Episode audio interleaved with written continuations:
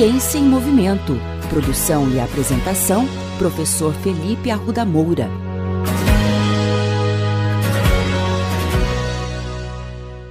Olá, bem-vindos a mais um episódio da coluna Ciência em Movimento. Ao andar pela cidade, é muito fácil ver várias pessoas praticando atividades físicas, exercícios físicos e até mesmo alguns esportes. Se eu perguntar a vocês qual é o esporte que atualmente vocês mais veem as pessoas praticando, eu tenho quase certeza que a maioria de vocês vai acabar me respondendo que é o beach tênis, porque virou de fato a sensação do momento. O beach tênis ou tênis de praia foi criado a partir do frescobol e foi incrementado na Itália, mais precisamente na província de Ravenna, na década de 80. O beach tênis teve o seu boom justamente durante a pandemia de Covid-19. E não é à toa, né, pessoal? Porque é um esporte que pode ser praticado sozinho ou em duplas e principalmente em locais abertos, respeitando aquela distância social que nós tanto discutimos aqui nesse podcast.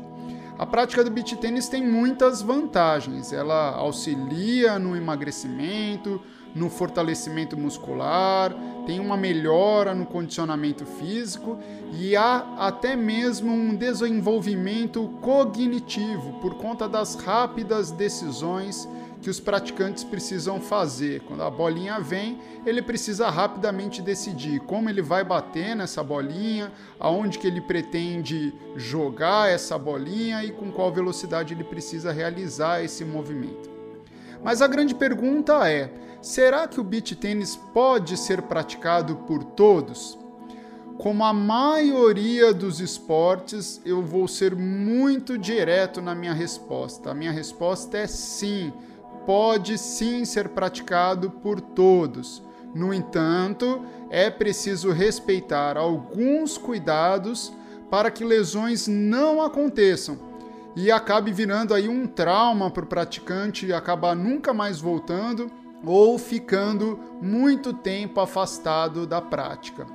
Em uma conversa recente com o professor Dr. Carlos Vaz, aqui da medicina da UEL, ele me relatou um aumento do número de casos de consultas e cirurgias relacionadas às lesões do beach tênis na cidade é mais do que esperado, né? Como teve um grande aumento na prática dessa modalidade, é natural que as consultas médicas também aumentem.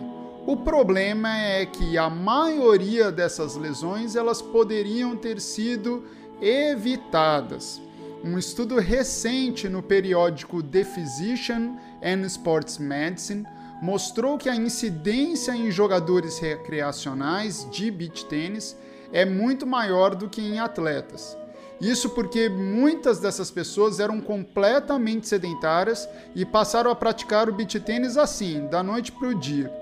Nesse artigo, os autores relatam que 50% dos praticantes se lesionaram pelo menos uma vez, sendo que essas lesões acontecem a uma frequência de duas lesões a cada mil horas de prática. Os principais locais de lesão são os ombros, os joelhos e os tornozelos.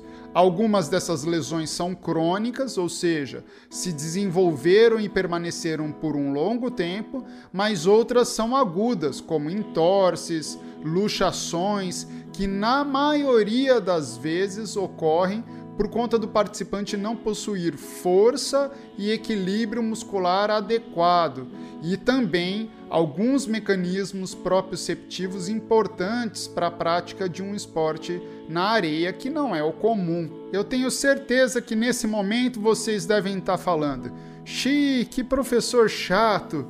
justamente agora que eu encontrei um esporte legal, que eu consigo praticar, que eu estou me divertindo, lá vem ele falar que eu não posso praticar esse esporte. Não, pessoal, de maneira alguma, muito pelo contrário, eu fortemente recomendo a vocês que pratiquem aquela modalidade esportiva que é de seu agrado, aquela modalidade esportiva na qual você se diverte e tem prazer durante a prática.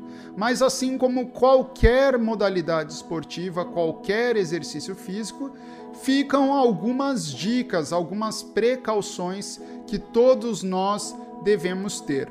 A primeira, faça sempre uma avaliação médica antes de qualquer prática esportiva, para que o início dessa sua prática seja segura. Segundo, faça uma avaliação física também para conhecer o seu atual estágio de condicionamento. O beach tênis parece ser uma modalidade simples, mas exige muito condicionamento. Há pessoas que estão sedentárias há anos, aquelas pessoas que não caminham nem para ir à padaria da esquina e agora elas resolvem praticar o beach tênis. Então é preciso iniciar com muito cuidado. Assim como qualquer atividade, vocês devem começar com atividades leves e ir aumentando a intensidade progressivamente.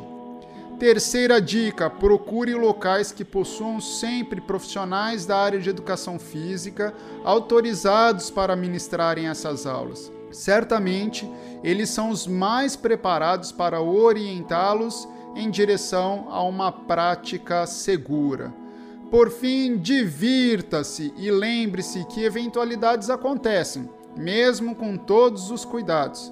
Portanto, a dica principal é: ouça o seu corpo. No aparecimento de qualquer dor ou desconforto, pare e procure um médico de confiança.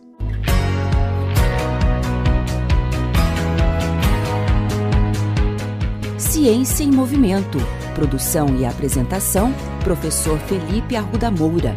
Contatos com essa coluna pelo e-mail ciênciaemmovimento.el@gmail.com.